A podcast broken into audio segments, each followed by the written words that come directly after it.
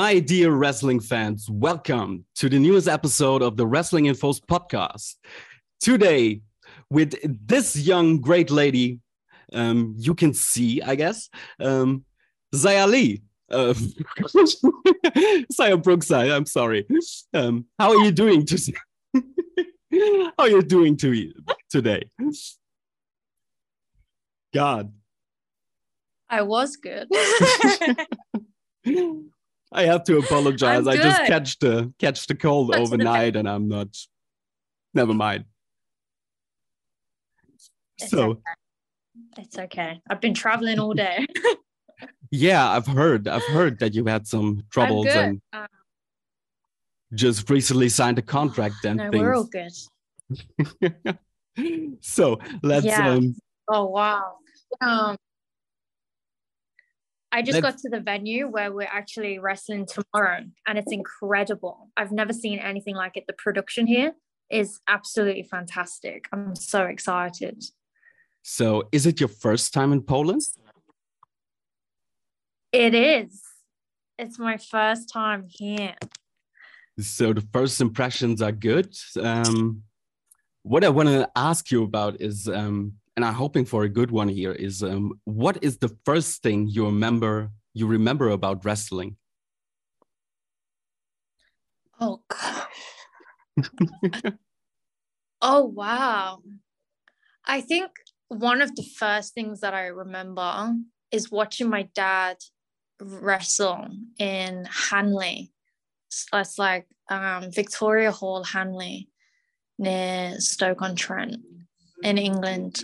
And it was my favorite venue. And I used to love watching them there all the time. It's like a really old school, like British hall. All right. So like the history of the hall itself is just incredible. And then like watching my dad wrestle there. And then like luckily back in 2016, I actually got to wrestle there too. So like that was like my first thing. And I was like, oh my God, like I'm wrestling where my dad wrestled. This is crazy. Nice. And then I did the um, you know, Kendo Nagasaki. He held a like a British wrestling tournament there in 2016, which I won. it's like it's one of them venues that was like my first experience, like my first memory, but then like also being have like my own wrestling career there too. Like it's kind of come like full circle. Yeah, right. It's it's always about the full circles. I want to talk about that later. Um, Yeah. Like you, you started um pretty young with 17, I guess, at uh, ASW. No, I was um it was my first match was May 2015. So I'd have been 16 Oh, my first wow, that's Yeah. that's crazy. and 16 in my first match and then I was like 17 later that year. But that summer I did like a full like 6 weeks on the camps. So I had about 100 matches in my first year. whoa, okay, that's that's a big number. Yeah, and like, like- uh, grateful to like All Star Wrestling because like that's just like not even known of now to be able to do that many matches. But because they had the camps and like you're out wrestling every day, sometimes twice, sometimes three times the same day, like going from one venue, building the ring, wrestling, taking it down, going to the next venue, like you're just living, breathing wrestling. Yeah, nice, nice. And um, just recently this year, you um, made your comeback after, um, I guess, a five-year absence from ASW. You had your fair shares with Mariah May. Yeah. Um, That Um, was um, the October half time. We did 10 shows back to back.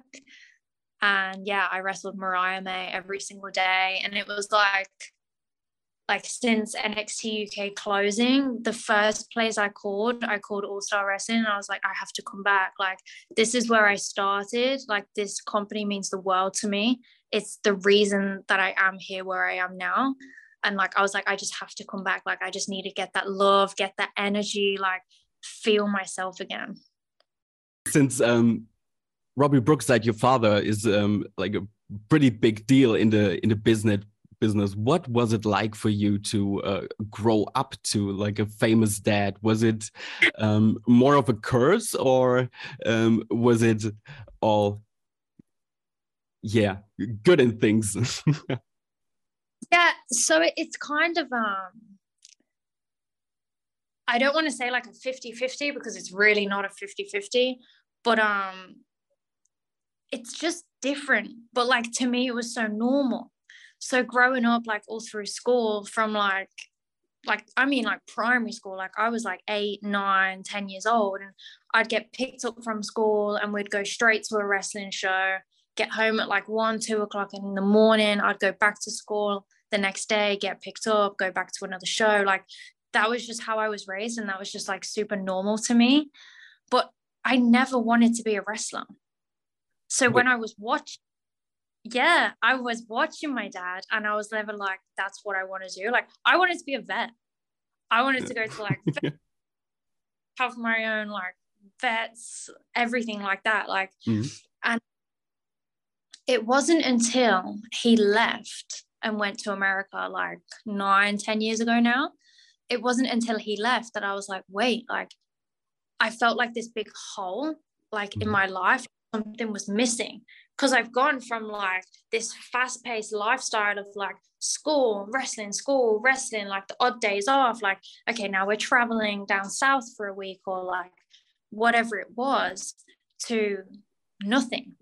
And that's when I realized I was like, wait, I actually want to be a wrestler. Like, this is what I'm meant to do. And then I rang my dad and I was like, I was kind of like winding him up a little bit, like from the age of like 13. I was like, I'm going to be a wrestler. He's like, no, you are not. He was like, go to school, like get your degree, become a vet, like anything but like, he was like, no, you're not becoming a wrestler. And then when I was 15, I, this, um, this guy called Darren Thunder Walsh, he was like a big wrestler at the same time. Like he wrestled with my dad for years and he took over his school. So I I went in and I'm like, Uncle Darren, my dad said I'm allowed to train. He did not. And I'm like, yeah, he said I can train. And he's like, okay. Years later, I find out that Darren actually rang my dad and said, oh, like, is it okay if I train? Yeah, he was like, is it okay if I train? And my dad's like, look, if she's serious, like I don't want anyone else, like I don't want to get in hurt, like I want to train properly. So like he gave it the all clear, but for years I didn't know that. Like I just went behind my dad's back and I'm like, yeah, he's great. and he was exactly knowing what you're doing. Yeah, he knew the whole time. but he but, must be oh, pretty man. proud of you now, right? Yeah, I think so. He um no, he is. but our like our wrestling careers have been like completely like we just don't cross paths. Like he's never trained me, he's never done anything for me. Like we don't really speak about wrestling because I wanted it to be like my career. Yeah, I don't know if I lost you. I'm here. All all fine. Um um, and um, since we talked about you debuted with uh, 16, then you did um, in the age of 19, you did um, the Mae Young Classic for WWE. Um, what um, what what was clinching on your mind when you find out you would be participating in a tournament? Do you remember that? Oh my! Oh yeah, I remember it. I remember that. Yeah. So, I that that year was so crazy for me. Like 2017 to 2018 was like the craziest like most accomplished biggest matches of my career in like the space of a year. So i went my first tour of japan with stardom was july 2017 to october 2017 I came back to England for a month. Then I went to America for a month and did a tour over there. Came back for December, went back to Japan January through to April, another three months. Came home for a month, went back to America, came back. And whilst I was in America, so my life at this point is like living out of my suitcase, right? Like I was never home. Like when I was home, it was like for three, four weeks at a time. Like I didn't mm-hmm. really unpack ever. And then I'm in America I'm staying with my dad and he like goes out with like his friends for the night. I get this email through from Canyon Ceman and it's like, hey, um, we want you to be a part of the the Mae Young Classic. Like, do you want to do it? And I broke. I was like, oh my god. So the first thing i do i'm ringing my dad and he's like i know i couldn't tell you. I was like what? You've know and he knew and oh i was i was so young like 19 i know there's like people coming in now like a lot younger than me and like younger than i was at that time but we're talking three how i don't even know how many years ago now like four or five years ago four years ago when this happened. And like that was crazy at that time. Like for me to even be traveling to Japan and traveling to america and wrestling in europe like it wasn't really the in thing at that mm-hmm. time. Like yeah right. it was, it was a big deal to be like 17 traveling on your own like crazy like yeah i'm getting yeah. on a to this country who's picking you up? I don't know. Or working for stardom at that age right? From uh, from the british isles. Yeah oh my gosh. But that that email like changed everything for me. Like we want you to be a part of the Mae Young Classic. And then I go to the Mae Young Classic and it's the first time my dad ever sees me wrestle. Like at this point i'm like how three, four years into my career. And it's the first time my dad's seeing me wrestle. Mm-hmm. And like the feeling, like you can see it. Like I love watching that match back because you can see every single emotion in that match. And it's so raw and it's so authentic. And like I'm so in the moment. And like my dad being there ringside watching me, and like he's never seen me. And I'm like, oh my God. We didn't talk to each other all day leading right. up to that match same building. We just didn't talk to each other. yeah, but it's just just um the just again the full circles, right? And um yeah, it's definitely um, a highlight match um, to recommend to our fans to watch and um, just relive the emotions because um, that I guess is what uh, wrestling is all about, right? Exactly. It's about feeling it, being in it, feeling the emotions, telling the story like that's that's the magic of wrestling. That's what it's yeah. for right? You say it you say it. Um, but after the um, Mae Young Classic tournament your WWE journey wasn't over. So um, you had your run in NXT UK um, yeah. what surprisingly to um, several fans uh, just has gone on an hiatus. So, um, did you and your colleagues um, had a feeling there might be something up in the air? Um, I don't know. I don't know. Like, so I went from the Mae Young Classic, and they said, um, "We stay in America with us, train with us for a couple of weeks?" And I was like, "Sure." Like, I'm just this still teenage girl. I'm like, "Yeah, I'll do whatever you want." um, I trained with them for a few weeks, incredible experience. And then they said, um, we want to fly you back and have you a part of NXT UK. I was like, yeah, I'm ready. I'll go.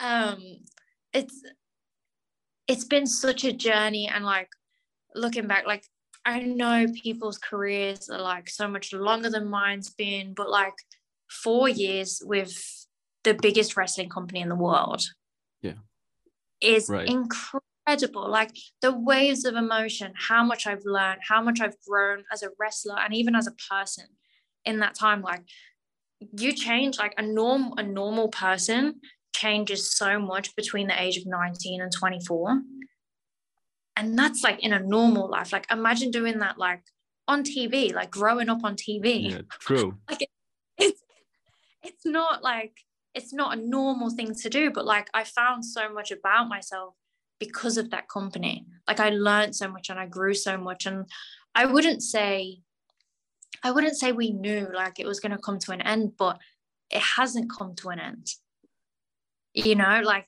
this is just this is just right now and this is going to be such a big part of like so many people's careers and journeys and like this interview one day, like we're gonna look back on and we're gonna be like, oh my god, that's why that happened. Because I that yeah. like everything happens for a reason. And like this break away or whatever you want to call it, or like whatever's next, like I don't know what's next. But like one day we're gonna get to look back and be like, that was the best thing that could have happened. So when, when you ask what's what's next, I can um, I can tell you that. So WWE um, announced NXT Europe for next year. Is is this yeah. might be something you would be interested in? Yeah, for sure. I mean, if, I'm not gonna be like, ah. no, I think it's gonna be great. And like, look at how big they made NXT UK in such a short time and then making that even bigger and like there was so many eyes on that brand and now it's going to just be this even bigger version with like more talent from all over like more stories more history more journeys like i'm excited for what's next like it's going to be so obviously obviously more more promotions more competition um the, the, the ones who profit from it um, really are in the end fans, and um, that's what's great about it. Um, but sticking to the to the um, to the present, um, now you're in Poland, um, working for uh, Kinguin uh, Primetime Wrestling number three Legends. Yeah. You're you're um, working the first ever women's match of the promotion. Um, what are your what are your expectations for the show? Well, I've already been completely shocked. As so you I, said. Yeah, I walked in and it's like just the set and like not everything's even set up yet. And I was like, whoa, like this is huge. Like when someone rings you and they're like, hey, do you want to come do this show? I'm like, yeah, let's go do a show. you don't really into. Like the production behind this company has completely overwhelmed me. Like the way that they've taken care of us so far like there's no fault. Like everything has been so professional. Like the advertising of the show the announcements of the show the production that they're putting behind the show like you have to watch this show. Like you'd be to not tune in and watch like it's going to be absolutely incredible you've got big names headline in the show you've got matches you've got me obviously so like it's going to be great Nice. I'm looking forward to see it. Um, also, um, a big fan of Joe Hendry, who's also on the show. yeah. So really, so many big names here. really Being looking legend, forward to right legend show. yeah, it's it's fitting perfectly. Um, yeah, talented from around the world. It's great. So, since the um, past few months, um, you've been traveling Europe. Um, pretty basically um, we, we spoke about stardom is is there an itch um, for you to come back to japan or um, even compete in germany to to um, give the german fans a glimpse of you that would be like incredible i mean i love japan Japan is my favorite place to be. I love the culture. I love the language. Like, I love all of the girls there, the promotion. Like, Japan is like my number one. Like back in 2018, I was like before WWE, like before the Mae Young Classic, like I was about to move to Japan. All right. Until I, I got that call for the Mae Young, like I was like, okay, yeah, let's move to Japan. Like that's how much I love that country and the company and like everything they are out there. Um, so definitely want to get back out there. Um, Germany, I actually wrestled in Germany. Um, oh, it's so long ago. My head is just so crazy. um, I think it was back in either 2015 or 2016. I wrestled in, I want to say Hamburg, but I feel like I could be wrong. I might check that information. I, I pick that one up, but I did wrestle out there once and I loved it. But my dad was always a bad guy out there. And at that point in my career, I'd always been the good guy. Mm. So I was like going in and I'm like, they hated him over there. Like absolutely hated my dad. And I was like, he's like the biggest heel in this country. Like he'd grow his beard and he's like got his hair down and he'd come out to like the crusher. And I'm like, it's me coming in like, hi. like just, just, just just talk about football. Uh Germans yeah. will hate you. I know nothing about football. you, you get us all sometimes I, with football. Yeah, that's I want to get in like everywhere though. Like I feel like now is my time. Like before I got signed, before 2018, like I was traveling the world like I was mm-hmm. young and I was traveling and I was coming to Europe and I was resting. I was going to America, I was going to Japan. And now that's where I want to be again. Like I'm going to start traveling again. Like this is my first one back in Europe. I'm in Poland. I walk into this absolutely incredible show that they're about to put on. The amount of like the love and the care from the production to put on a show like this for the wrestlers and for the fans like that's incredible like that's where you want to work like that's the kind of effort and energy and like everyone wants this to be incredible and that's like i'm just going to keep traveling so everyone in europe i'm available let's let's effing go. yeah, all right, let's go. Yeah, yeah, but it, but it's nice to see that um, this this is quality of of the product and um, and everything to um, behind the scenes um, has grown and is, is so widely available over Europe and the smaller promotions and something like that. Just just awesome. Um, therefore what's next for you? So um, do you have plans for the near future for some uh, bookings or bigger announcements? Yeah i have some plans that i'm not allowed to talk about yet. It sucks because i'm like i want to announce it. I'm like yeah we're doing this. But i mean just stay tuned. That's going to get announced in like the next month so big news coming up then. And then from like next year, I just want to travel. Like I want to wrestle everywhere. I want to wrestle everyone. Like I just want to get back out there and having fun and kicking ass. Let's go. nice. Do you do you have any specific uh, dream opponents you're aiming for? Oh, so many. I actually, I just did a like an interview with Tommy Dreamer and Mickie James, and now Mickie mm-hmm. James is on my list. Like, I mean, she, I say now, like she has been for a very yeah. long time. But I think even just like having that interview and being like, wait, this is actually a possibility. Like, this can happen. Because sometimes I feel like you can get a bit set back and you're like, well, it might not happen. But like, no, it's real. Like, yeah. this can happen. Like, let's make it happen. So I'm yeah. gonna put, I'm gonna Mickie's at the top of my list now. Nice, nice. Maybe we can set something up with Impact right here. yeah. I mean, they're already here.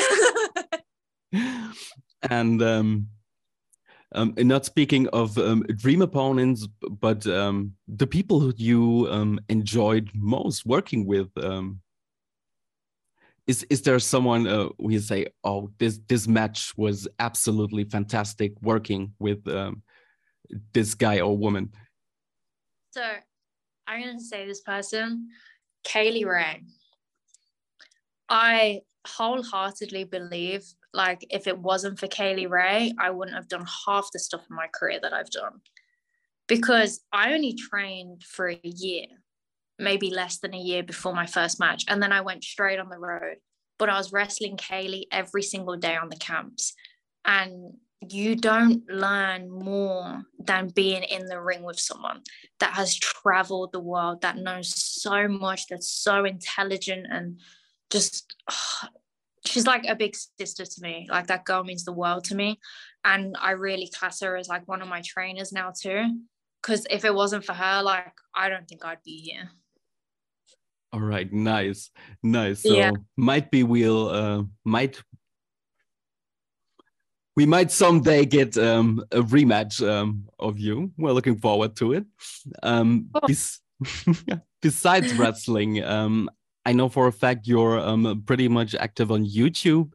Um, you're into hiking. So, what what are your your hobbies when you're not in the ring or not in the gym? Oh, I go to the gym every day. Um,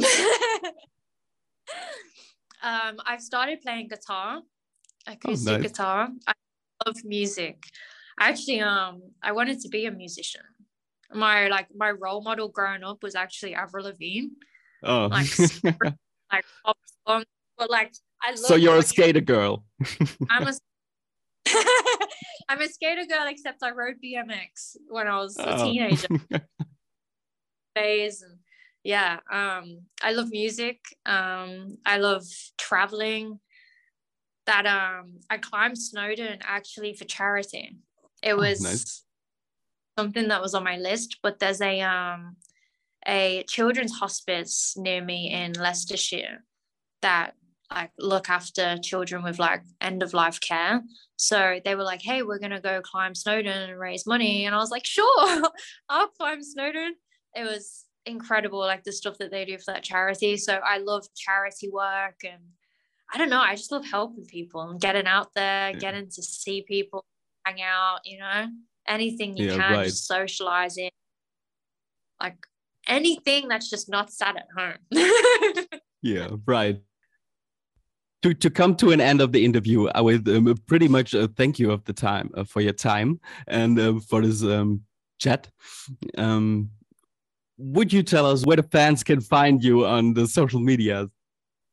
Yes, Twitter and Instagram, super easy at Xia Brookside. And all of my stuff and information is on there. And I just want to say a massive thank you for having this interview with me and chatting and hanging out.